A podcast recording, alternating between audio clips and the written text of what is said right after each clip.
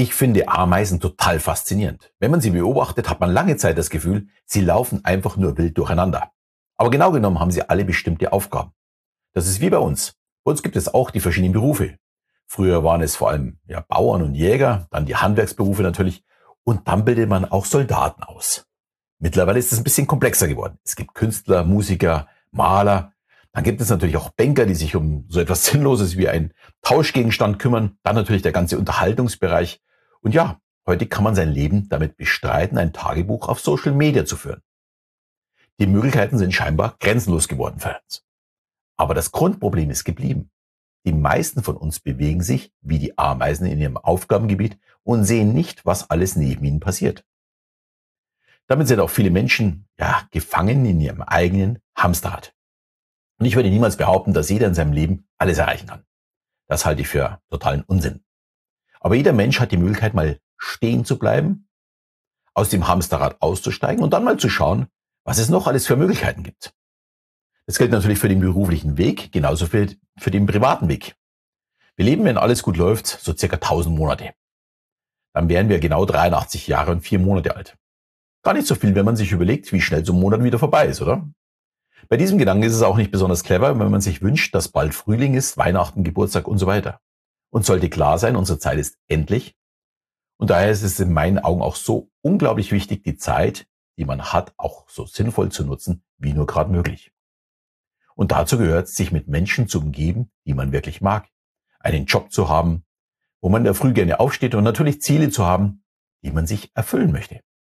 Und das ist auch der erste Schritt, um meine Aufgabe auf diesem Planeten zu finden. Ich muss mir die Zeit nehmen, darüber nachzudenken. Was sind denn eigentlich meine Wünsche, meine Bedürfnisse, meine Ziele ja, in diesen tausend Monaten? Und falls du übrigens schon 30 bist, dann hast du schon 360 Monate verbraucht. Bei mir sind es sogar schon tatsächlich 648 Monate. Also ich habe nicht mehr so viel Zeit, all meine Ziele zu erreichen.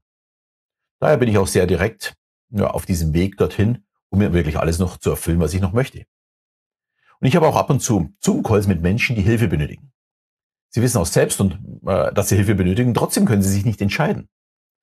Dann kann ich nur alles Gute wünschen. Ich arbeite nur noch mit Menschen zusammen, die wirklich etwas bewegen möchten und bereit sind, aus ihrem Hamsterrad auszusteigen. Diejenigen, die zwar das Hamsterrad schon angehalten haben, aber immer wieder zurückschauen, sind einfach noch nicht so weit, um ja mit ihnen wirklich einen guten Weg zu gehen. Was mir übrigens aufgefallen ist, ich durfte jetzt schon öfters erleben, wie ein Partner oder eine Partnerin den letzten Schubs gegeben haben.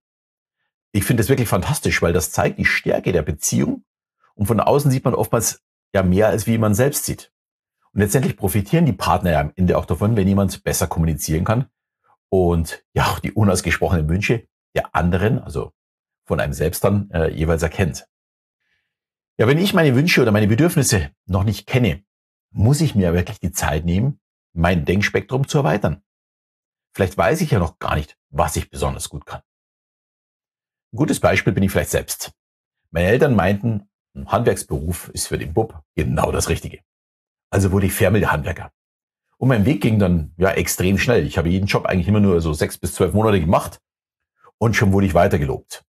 Ich habe das tatsächlich im, ja, im Fernmeldebau angefangen, war einer der ersten, äh, die Glasfaserkabel gespleist haben in Deutschland. Das war in den 80er Jahren, muss man sagen äh, war dann am Prüfplatz, am Dispositionsplatz, dann im Service beim Kunden.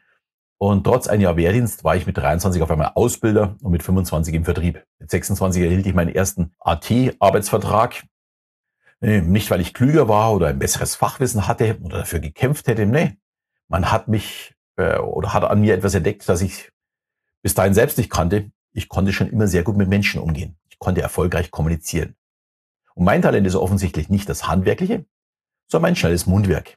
Also ganz böse gesagt, genau genommen eher meine gute Beobachtungsgabe und der Umgang einfach mit den Menschen. Ja, und um deine Talente zu entdecken, kannst du auch deine ja, Freunde mal fragen. Was glauben die eigentlich, was du besonders gut kannst?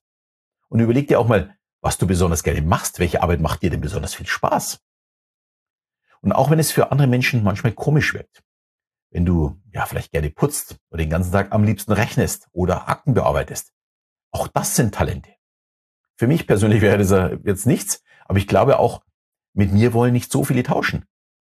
Du musst nicht das suchen, was andere in dir sehen, sondern es ist wichtig, dass du es in dir siehst. Wenn du dein Talent kennst, dann recherchiere, was man damit alles anfangen kann. Es kann das Erste sein, was dir einfällt. Es kann aber ebenso auch etwas total Absurdes, Verstecktes sein, woran du niemals geglaubt hättest. Und dann probier dich einfach mal darin aus. Vielleicht als Nebenjob oder als Teilzeit. Oder wenn du etwas Selbstständiges aufbauen möchtest, einfach mal nebenbei. Du musst für dich feststellen, wie groß ist dein Wunsch, genau das und nichts anderes zu tun. Genau dann findest du deinen Weg. Hilfreich kann hier zum Beispiel auch Networking sein. Menschen, die schon dort stehen, wo du gerne hin möchtest. Das können deine Mentoren werden. Und hier kann ich auch immer wieder nur sagen, investiere in dich selbst.